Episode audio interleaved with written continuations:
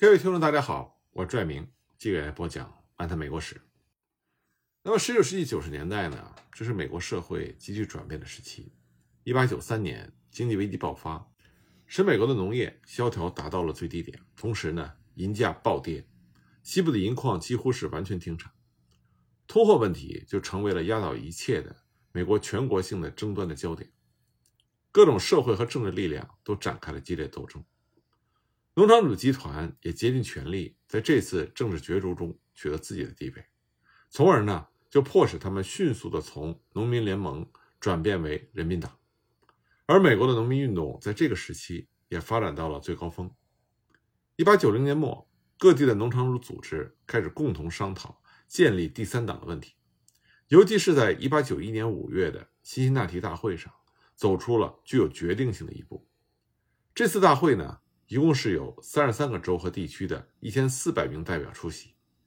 南北两大联盟的领导人及其改革团体的主要代表进行了磋商，拟定了共同的政治纲领。北方联盟为了促进统一，就接受了分户计划。可在这个时候，南方联盟却担心建立第三党会在南方分散白人的选票，他们仍然幻想着要通过民主党来进行改革。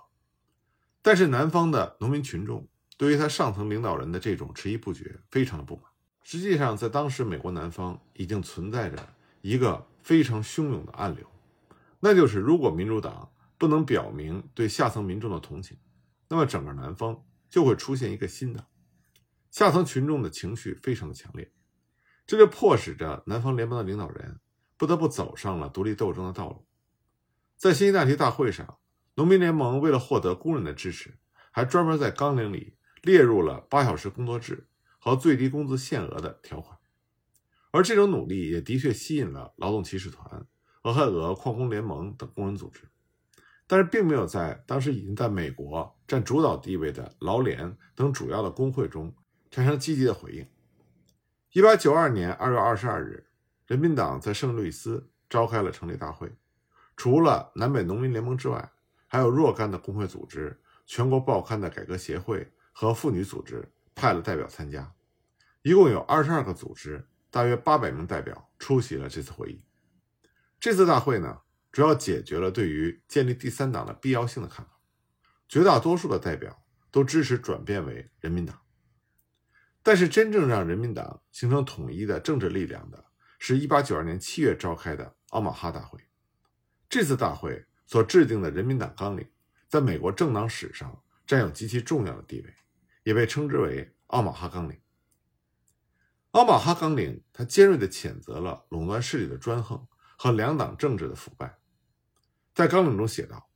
美国富豪无视我们的共和国，并且危害我们的自由，肆无忌惮地窃取我国千百万劳动人民的劳动果实，来建立他们的世界上前所未有的巨富。”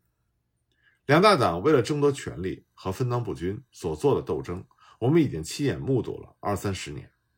我们控诉支配这两党的势力集团，他没有采取任何措施来制止现存的可怕情况，相反，却允许这种状况继续发展。因此呢，这个纲领宣称，不消除社会弊病，实现平等的权利，已经组织起来的改革力量的斗争就绝不会停止。那么，奥巴马纲领的核心内容是对当时美国的经济和政治制度要进行全面的改革，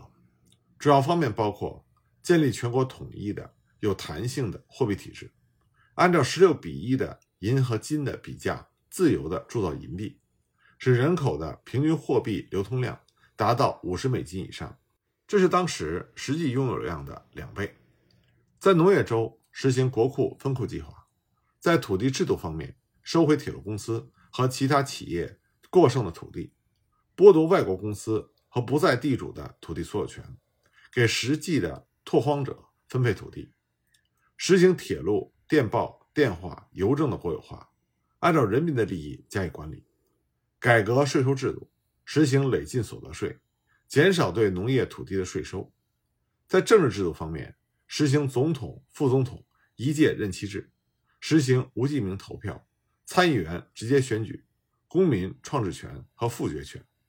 在劳资关系方面，实行八小时工作制，禁止童工、取缔公贼和政府派出的密探。但在这个政治纲领中，还有一条，那就是限制外国移民。那么，奥马哈纲领它集19世纪末美国各改革纲领的大成，并且在广度和深度上都有发展。突出的特点呢，就是把斗争的矛头直指当时横行一时的垄断资本，揭露了美国两大党的保守和腐败，提出了一整套国家干预经济的方案和政策。不过，这个纲领呢，他对于联邦政府的变化。是抱有比较乐观的幻想的，认为政府会自动调节金融和市场，同时还错误地估计了形势。他把迅速增长的人民党的力量看作是足以取代两大党的政治力量。这主要是因为在美国内战之前就出现了共和党取代辉格党的局面。但事实上，这个时期垄断资本主义还正在形成和发展的过程中，它的内部矛盾。并没有发展到极为严峻的地步，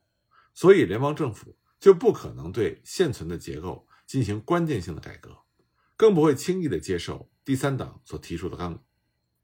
农场主的社会地位也在急剧的下降，他已经从内战之前北部资产阶级反对南方奴隶主的政治同盟者，变成了东北部垄断资本掠夺和控制的对象，所以就不可能再出现美国内战之前那种。小党取代大党的局面，但尽管如此，奥马哈纲领在当时还是引起了美国各界的震动。在这个政治纲领上签字的民众达到了五百多万人，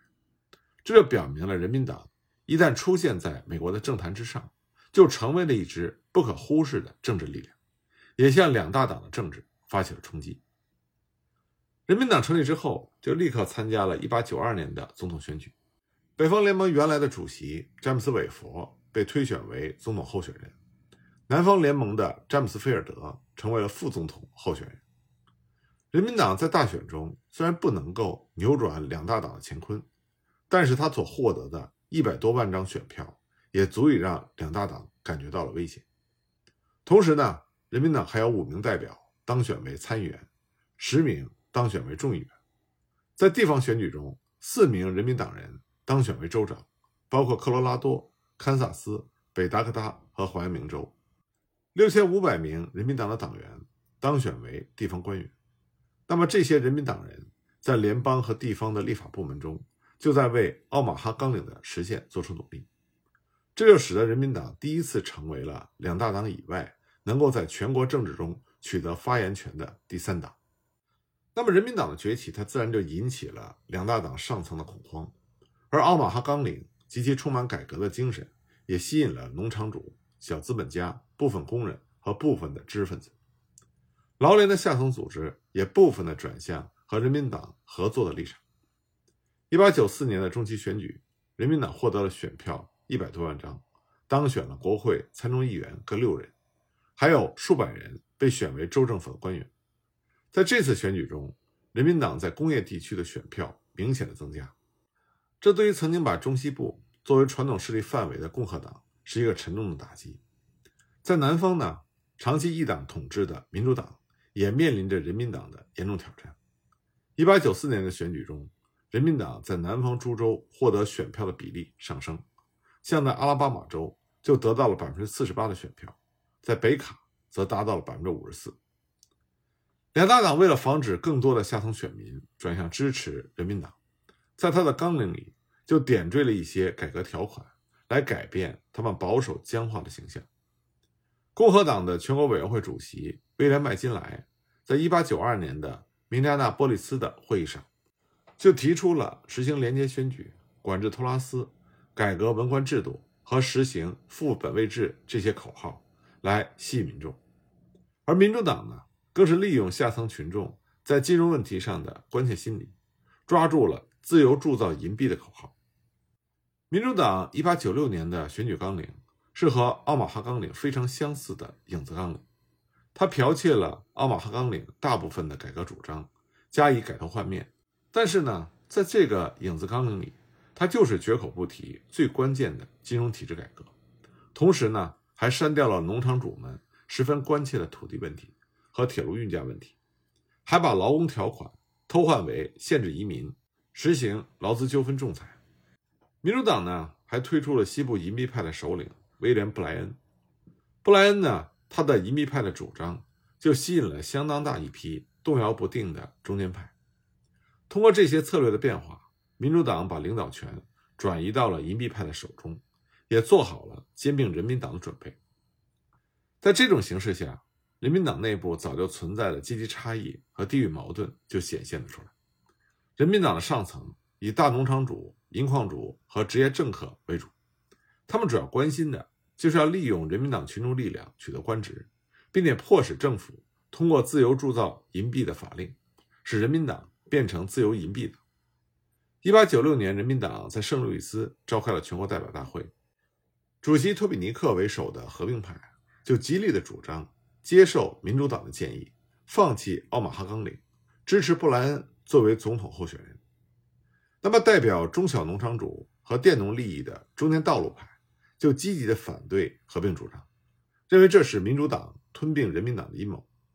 他们认为，如果放弃奥马哈纲领，就意味着人民党运动的投降和整个组织的垮台。但是，人民党的上层不顾底层的激烈反对，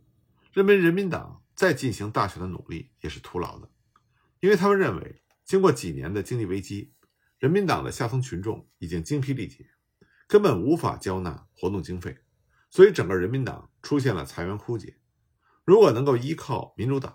至少能够部分的反映人民党的要求。那这个时候呢，民主党的全国委员会主席琼斯也抓住了时机，和人民党的上层紧急磋商，终于拟就了两个党在二十八个州内实行合并的具体程序。这样就使得已经成为了美国两大党心腹之患的人民党运动中断。民主党尽管在合并了人民党之后阵脚一度稳住了，但是他已经无法改变和共和党的悬殊的力量对比。当时布莱恩他只获得了西部银矿主的三十万美金的竞选资助，而共和党的候选人麦金莱他所得到的竞选款项是布莱恩的二十倍。而且，人民党的下层在合并之后情绪沮丧，正好赶上1890年秋小麦的价格回升，共和党以此证明银币政策的破产，那小麦带的农场主就转向了共和党，这使得布莱恩又失去了一部分关键性的选票，再加上人口众多的工业州全部倒向了共和党，布莱恩所得到的选举人票比麦金莱足足少了近一百张。民主党、人民党联合阵线彻底崩溃了。那么，人民党在一八九零年之后虽然还有余波，直至二十世纪初，人民党的一些地方组织还在活动，但是改革运动的主体已经转移到了北部工业城市的进步运动中去了。历时近三十年的美国的农民运动逐渐的平寂下去，但是人民党的思想和社会影响却持久的存在着。威尔逊和富兰克林·罗斯福。这两位民主党的总统，都在他的执政期间内部分的实现了人民党的改革要求，大部分的人民党的下层群众也随之转变为民主党的社会基础。人民党运动的失败的根本原因就在于小规模的农场主经济实际上是无法和资本主义垄断资本强大的实力抗衡。农场主经济它的社会化、资本化的程度比较低，这就决定了它只能从属于垄断资本的控制。与此同时呢，在美国的资产阶级民主政治的环境之下，农场主可以依靠其社会力量，能够在政治和经济上提出自己的改革主张。所以，美国农场主在资本主义深入发展的历史时期所展开的这场规模宏大的社会运动，和当时其他国家是很不一样的。美国农民运动因为它的政治经济体制，就导致它兼有进步性和保守性的双重特点。那么这场美国农民运动，它所采取的合作制的形式、政党组织和改革纲领的斗争方式，都是历史上其他各国农民运动所不及的。尤其是人民党，它关于经济改革的很多设想，虽然在19世纪末的美国并不具备实现的客观条件，但它所涉及的垄断资本主义生产关系，却不能不朝着这种改革的基本方向发展。这就是19世纪末。美国农民运动的历史地位。那么，在美国的镀金时代，它的另外一个显著的特征，就是伴随着工业化的迅猛发展，美国的城市化也进入到鼎盛的时期。到了十九世纪末，在美国全国已经初步形成了以城市作为中心的经济体系，所以美国的经济重心、人口流向和城乡结构都出现了一系列相应的变化，而这些变化一直影响美国直到今天。但美国城市的大规模兴起也带来了一系列新的社会问题。那么，在联邦政府自由放任政策的纵容之下，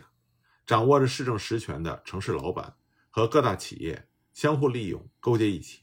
所以腐败之风充斥于市政管理，市政建设也是弊端丛生，出现了严重的无政府状态。这和当时城市经济的高速发展是极不协调。而急剧膨胀的城市问题也造成了尖锐的社会矛盾，这就引发了美国整个社会的关注。因此，从19世纪八九十年代起，美国各种改革运动纷纷涌现，其中就以社区改良运动和市政机构改革最令人瞩目。各派的教会也程度不同的参与了社会事务，致力于城市改革。那么，从下节开始呢，我就给大家具体的讲讲在杜吉时代。美国城市的大规模兴起和由此引发的市政改革。